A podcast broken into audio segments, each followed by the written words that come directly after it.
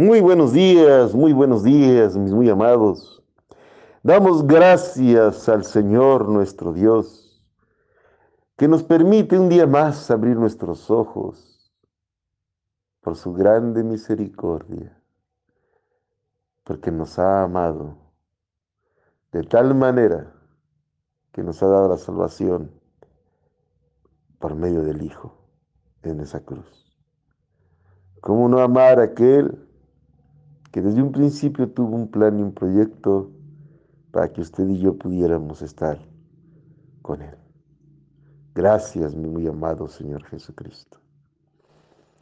Casa de oración, Salmo 91, de Iglesia de Jesucristo, Dios verdadero y vida eterna, por medio de este su siervo, Gerardo Eloy Chávez Barragán, compartimos el pan de vida. Suscríbase al canal, repártalo a sus amigos, conocidos, que el mundo entero sepa de aquel que nos lleva de las tinieblas a la luz, mostrándonos la vida eterna, nuestro Señor y muy amado, nuestro Padre,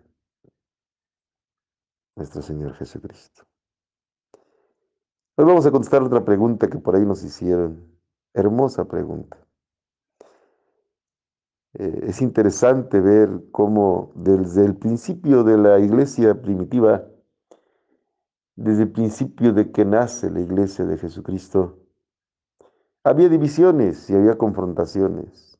Y el Señor las deja en su palabra para que nosotros no caigamos en esas provocaciones. Hoy en día hay muchas denominaciones, que si bautistas, que si pentecostales, que adventistas, que del séptimo día, que en fin. Y las diferencias son abismales o son muy pequeñas. ¿Quiénes realmente somos hermanos y quiénes no? Y he visto yo el celo de muchos pastores porque una oveja sale de sus atrios. Y se les olvida que las ovejas no son de Él, son de Jesús. Lo que pasa es que mucha gente quiere las ovejas, pero para quitarle la lana y no para hacerlas discípulos. Pero ese es otro tema. Aquí estamos hablando de las personas que a lo mejor no son lo que aparentan y a Dios no le agrada eso. Y Dios usa a sus hijos para confrontar a aquellos que también son sus hijos, pero que se han salido del camino. Y el mejor ejemplo es este que vamos a leer. Ay, nuestro muy amado Pedro, que siempre hacía cosas que el Señor le exhortaba para que las dejase de hacer. Y aún el Señor ya resucitado y en la gloria utiliza a Pablo esta vez para que Pedro reflexione una vez más. La pregunta que nos hicieron, bueno, ¿qué fue el malo que hizo Pedro? Bueno, vamos a leerlo. La palabra de nuestro Dios precioso dice, pero cuando Pedro vino a Antioquía, le resistí cara a cara, es Pablo hablando, porque era de condenar pues antes que viniese algunos de parte de Jacobo, comía con los gentiles. Fíjense qué interesante. El apóstol Pablo está diciendo que Pedro comía con aquellos que no eran judíos puros, llamados gentiles en la Biblia. Y dijo que la acción que él hacía era de condenar porque dejó de hacer eso cuando llegaron los de Jacobo. Jacobo, el hermano de Jesucristo, era el encargado de la iglesia en Jerusalén y mandó a algunas personas, judías puras también, y Pedro, para los, sintiendo la carga todavía de la ley, dejó de comer con ellos.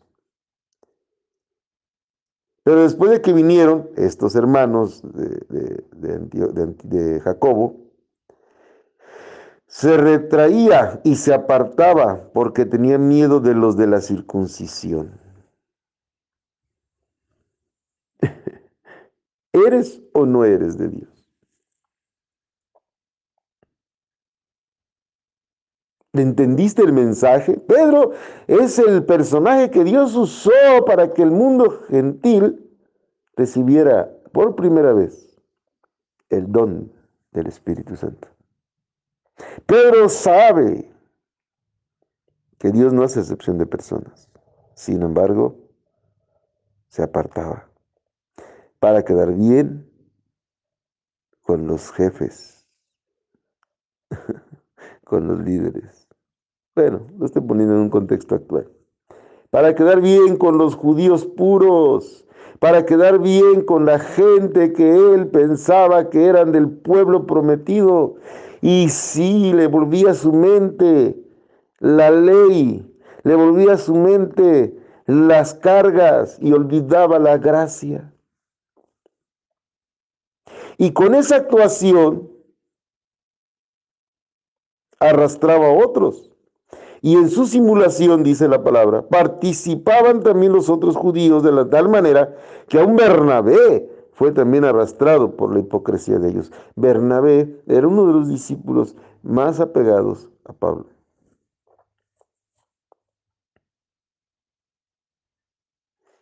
Bernabé respetaba y amaba a Pablo. Eran un equipo. Pero aún ahí, Bernabé, viendo la actitud de Pedro, también se, se apartaba.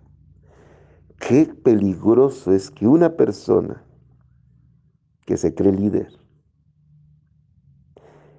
que se cree dirigente, pastor, predicador, actúe en contra de la propia palabra de Dios porque lo van a seguir. Por eso hay un montón de iglesias falsas hoy en día, por falsos predicadores que enseñan doctrinas de demonios y no doctrinas bíblicas.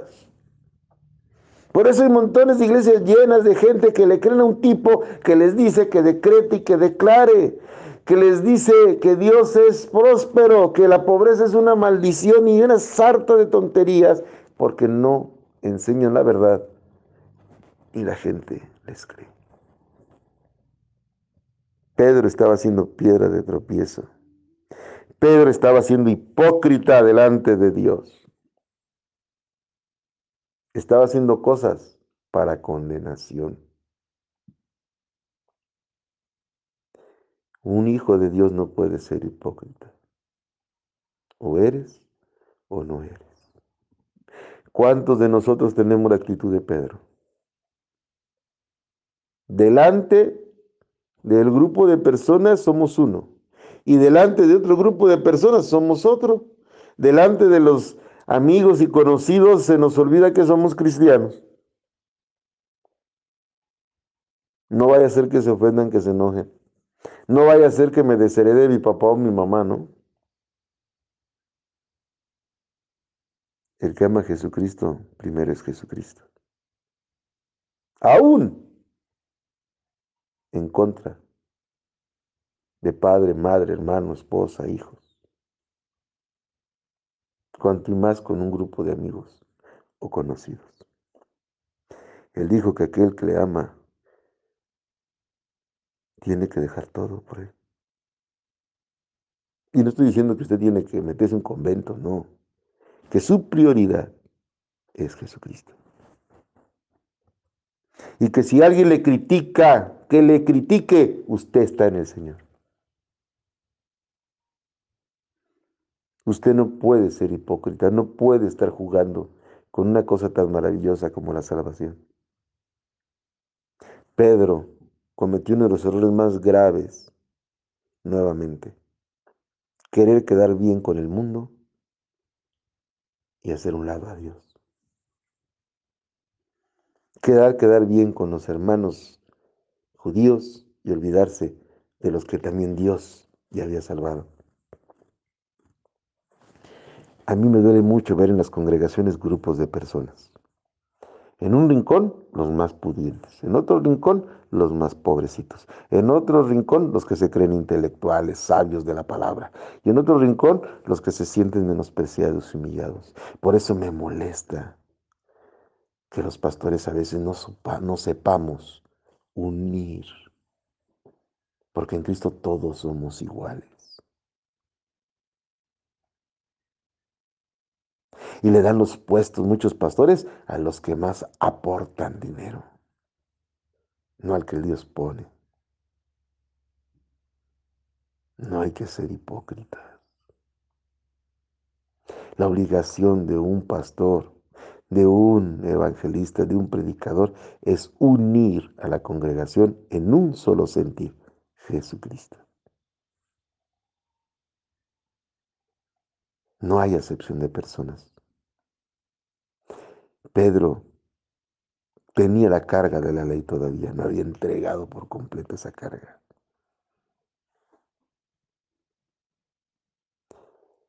Pablo, sin embargo, era libre.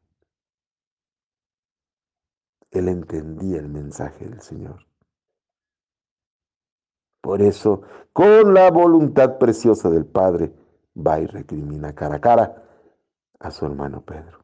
No para regañarlo, para humillarlo, sino para exhortarle a que hiciera lo correcto. No podemos simular amar a Dios y amar al mundo. No puedes tú ser hipócrita delante de Dios. Él dijo, el que le niegue, él lo negará delante de su Padre. Usted no puede andar haciendo acepción de personas. Usted tiene que amar a todos. No importa su condición. No importa quiénes sean. Y a todos les tiene que enseñar el Dios grande que tiene en su corazón. Nuestro amado Señor Jesucristo. Pedro cometió un error. Pero Dios siempre cuando un predicador comete un error nos manda a corregir. Es lo hermoso de mi Dios. Todos nos equivocamos, somos de carne. Pero es hermoso saber que cuando nos equivoca Él está ahí para corregirnos. Porque el que ama, corrige y azota al que tiene por hijo. Gracias. Gracias, Señor Jesús. Y nos deje este ejemplo para que nosotros no caigamos en esta palabra. La palabra clave es esta, su simulación. No simule. Haga las cosas correctas delante de Dios. Ame, ame como Él nos amó, sin condiciones.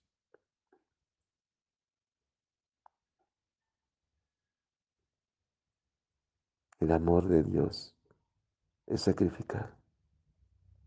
Dejamos de ser nosotros para que el otro sea. Y a Pedro se le olvida esa parte. Pero bueno, Dios usó a Pablo. Y el varón corrigió. Y fue un grande discípulo del Señor. Corrija su vida. Busque que la congregación sea unida. Si usted no es pastor, si usted no es predicador, se cree que es una simple oveja, se equivoca. Aún nuestras ovejas nos pueden dar un buen consejo a los pastores. Eso sí, con respeto y amor. No se crea sabio, porque nadie lo somos. La sabiduría viene de lo alto. Todos nos vamos a equivocar, pero corrijamos y continuemos como Pedro lo hizo. Un gran ejemplo. La hipocresía no se lleva con Dios. La simulación no es de Dios.